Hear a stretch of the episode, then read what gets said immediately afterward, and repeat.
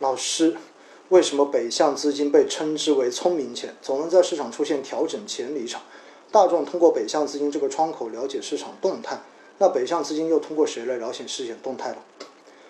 首先，我要告诉你们一点，前面已经讲过了，真的已经讲过好多次了。关于北上资金，我一直说北上资金只是所有资金中间的一部分而已，或者说它只是一个窗口，因为其他的资金，你可能平时没有办法去实时关注它，所以你只能看到这个北向资金的流向。但实际上，北向在外流的时候，其他资金也在外流；北向在流入的时候，其他资金也在流入。如果你有兴趣呢，可以去关注一下每周日晚上。八点钟，我会在公众公众号上面更新的那一个呃主要指数的估值表那篇文章，那篇文章中间就会对于当周主力资金的流入流出有一个非常准确的数据，就会列在那个文章里面。而那一个其实你可以看得更加清楚，因为那是所有的主力资金在各个行业里面的一个流向。所以北向并不代表聪明啊，北向只是一个窗口而已。所以希望大家搞清楚这一点。我真的搞，我真的没有想明白为什么这个会有五十六个赞，因为这一个在过去好多的节目中间我已经都讲过了，在好多的直播中间我都已经讲过了。特朗普为什么不靠谱？经常出昏招。为啥说拜登当总统比他更危险呢？呃，因为拜登的话呢，说白了，他是对，其实特朗普哈。本身对华尔街他是比较的看重的，也就是说他会很看重资本市场，看重金融这一块的利益。但是拜登的话呢，刚好跟他的政策相反，因为拜登的话跟奥巴马是同一个政党的，所以呢，大家回想一下，之前奥巴马基本上就是打富人，然后的话给穷人去全国的医保等等等等。所以呢，拜登如果上台之后，整个华尔街会有比较大的这种跌幅，也就意味着只要他一上台。基本上美股大概率就会出现比较大的这种调整，而美股一旦出现调整之后，大家想想看看，本身它的经济又不好，然后美股再出现调整，意味着它国内的矛盾可能会变得更加激化一些。而且现在不管是共和党还是民主党，实际上他们对于中国的这一种态度是一致的，并不会因为他们属于不同的党派，所以拜登上去之后就会对中国会更宽松一些，这种可能性是不存在的。因此呢。就有这种说法，说拜登上了之后可能会比他更危险一些，好不好？因为实际上大家想想看看，在几年前特朗普竞选的时候，希拉里对于中国的态度，其实比特朗普当时对中国的态度要更加的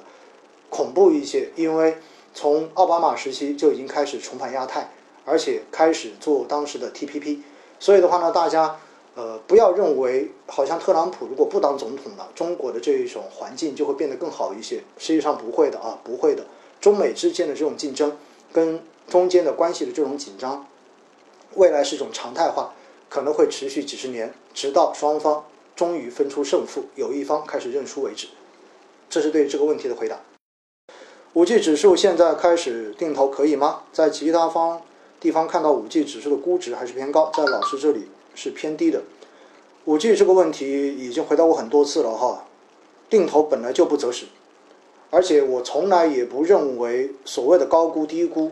就意味着低估的东西更容易更值得去投。那如果按照现在的这个逻辑的话，水泥，然后包括钢铁，包括有色，包括挖掘，然后还包括什么？还包括银行，这些才是最值得投的，因为他们的估值永远都那么低。但实际上并不是这样子的，我们要看的是它未来的发展，你要投的是将来，而不是投的过去，好不好？所以这是对这个问题的回答。五 G 只是我自己都在定投呢。老师有空讲一下基金公司的结构构成。基金公司的组织架构是这样子的哈，其实蛮扁平的，因为一般基金公司下面的话呢，分三分三条线吧。第一条的话就是投资线，投资跟研究线。第二条的话，第二条线的话就是市场营销线，还有第三个的话呢，就是正常的这种中后台，包括财务、包括人力等等等等。那最重要的肯定是投资。那投资这一块的话呢，一般呃在董事会下面会有一个叫做投资决策委员会，也就是我们说的投委会。投资决策委员会中间既包括了权益，也包括了固收。那么正常来讲的话呢，投资决策委员会。会在每个季度决定整个公司的一个投研的方向，就对于市场的一个判断，比如说大类资产的判断，到底接下来是股票更好，还是债券更好，还是黄金更好，还是商品更好，等等等等。然后有一个大的方向之后，接下来在投委会下面投研又分了权益跟固收。那权益跟固收下面可能又分了很多个小组，比如说呃有些是研究军工的，消有些是研究消费的，有些是研究周期的，等等等等。它又分很多个不同行业的这样的研究小组，然后每个小组中间可能会有一到两个研究员。另外的话呢，就是研究员做到极其优秀的话，慢慢的就开始会呃当基金经理助理，然后足够成熟之后，慢慢的就开始独立管理产品，变成基金经理。那么这是投研线。那另外一块的话呢，就是呃市场营销条线。实际上我自己是属于市场条线的。那市场条线它又包括了几块，就因为基金公司的客户呢，除了呃散户之外，就是除了今天在听讲座、听直播的各位以外，还有很多的机构。包括银行也是我们的客户，包括保险公司等等，这些都是我们的客户，也包括像华为这样的大的企业，其实也是我们的客户。所以在市场营销条线的话呢，它其实是分了呃机构跟零售两个不同的这样的客户条线。那机构主要的话就是做机构的业务，而零售的话可能更多的就是跟代销机构来进行这样的接触。比如说，我就经常会去到银行、去到证券公司讲课，因为我们针对更多的可能就是。在零售渠道，我们叫零售渠道的这种服务会比较多一点，也包括针对这种直接客户的呃相关的这种投资策略会的投资投资报告会等等去做嘉宾，这种也会有。那这就是市场营销条线，呃，剩下的刚才说了，就是后中后台，包括了人力、财务等等等等，支持整个公司正常运作的这样的条线。所以呢，大概的一个分布就是这样子的。老师，恒生科技指数可以作为标的吗？谢谢。恒生科技指数现在你没办法投，因为没有跟踪它的基金，就好像科创五零指数一样，也没有跟踪它的基金，所以你现在根本没有办法把它做标的。主要想听目前形势分析，还有手中持有的五 G 已经跌得稀巴烂了，是及时止损还是长期持有？等到回本的那一天，现在不敢碰科技机了，手中以医疗机为主。正常五 G 不应该跌到稀巴烂吧？如果五 G 跌到稀巴烂，那是不是意味着你是在高位做的一笔的投入去买入的？那如果你做了一次性赌博，那天然来讲的话，你就要去承受这种波动。长期来讲，五 G 我仍然觉得它是有投资价值的啊。正常你像这种基金的话，如果你真的做了，我建议的话，你应该是通过定投的方式去补仓，尽早的来回本。按照五四三二选基法选出来的基金，大部分都是科技医疗主题的基金，怎么避免所选基金的相似化？我觉得这个问题你需要上喜马拉雅或者到我的公众号，详细的把我讲到的如何挑主动管理型基金的那几集，再认真的从头到尾的看一遍或者听一遍。五四三二是很重要，但是在中间我也提到了五四三二。中间需要关注的要点，比如说不能因为是某一年的业绩非常的突出，而另外几年的业绩都很差，这样子把整体排名拉上去，这是不 OK 的。所以的话，像科技跟医疗下面有人已经有很多朋友回复你了，就是因为近一年涨得太多而已，所以才会出现这样的情况。因此的话，自己在挑的过程中间可以有意识的去避免这样一些东西。其实还是看得很清楚的，而且科技医疗你要相信我一点。绝大多数的基金经理肯定都不满足五四三二的挑选原则的，因为绝大多数的基金经理的都非常的年轻，很有可能只是近一年，最多两年这样子的一个投资的经验而已。而像这一种基金，基本上可能都不会在五四三二的挑选范围之内的。所以我看翻看到下面，大家的这几个回复都非常到位哈。那比如说我看了这个，不不不不，幻想怎样说的。包括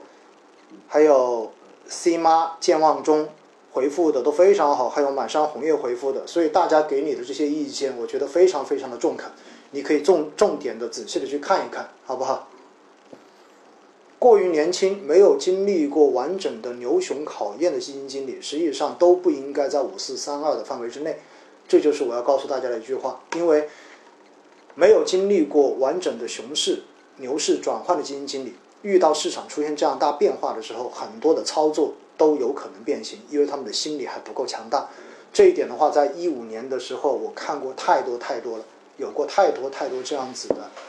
市场里面太多太多这样惨痛的这样的教训了，所以我才会说这句话，好不好？当然，正常情况下面呢，大家在一路上涨火热的时候都不会认为这有什么问题，但是一旦有问题，可能就会让你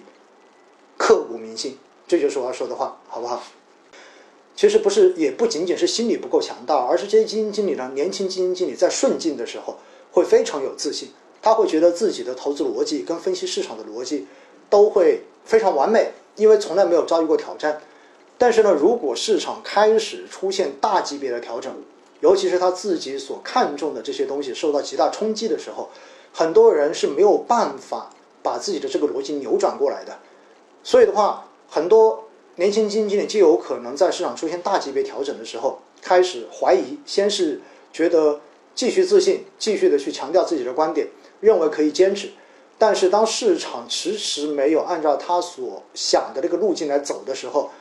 他们可能又不愿意去承认失败，不会那么快的去调整自己的策略。而等到市场真的砸到底的时候，可能他们才开始调整策略，开始转变自己的持仓风格。结果往往在这种时候，有可能市场的风格就真的发生切换了。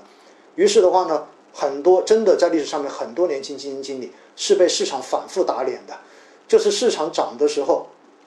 顺风的时候他很好，但市场跌下来之后，他有可能你会发现他买什么都是错的，永远跟不上市场的节奏，并且到最后市场的这种走势会让他完全丧失掉自己的信心。最后完全推翻掉自己在过去几年顺境中间所建立起来的信心跟自己的分析逻辑框架，在这样的情况之下，基本上这个基金经理就废掉了。所以呢，这就是对于这个问题，为什么我会说我更多的会看那种经历过完整牛熊市场的基金经理，这样基金经理我会更加放心的一个原因。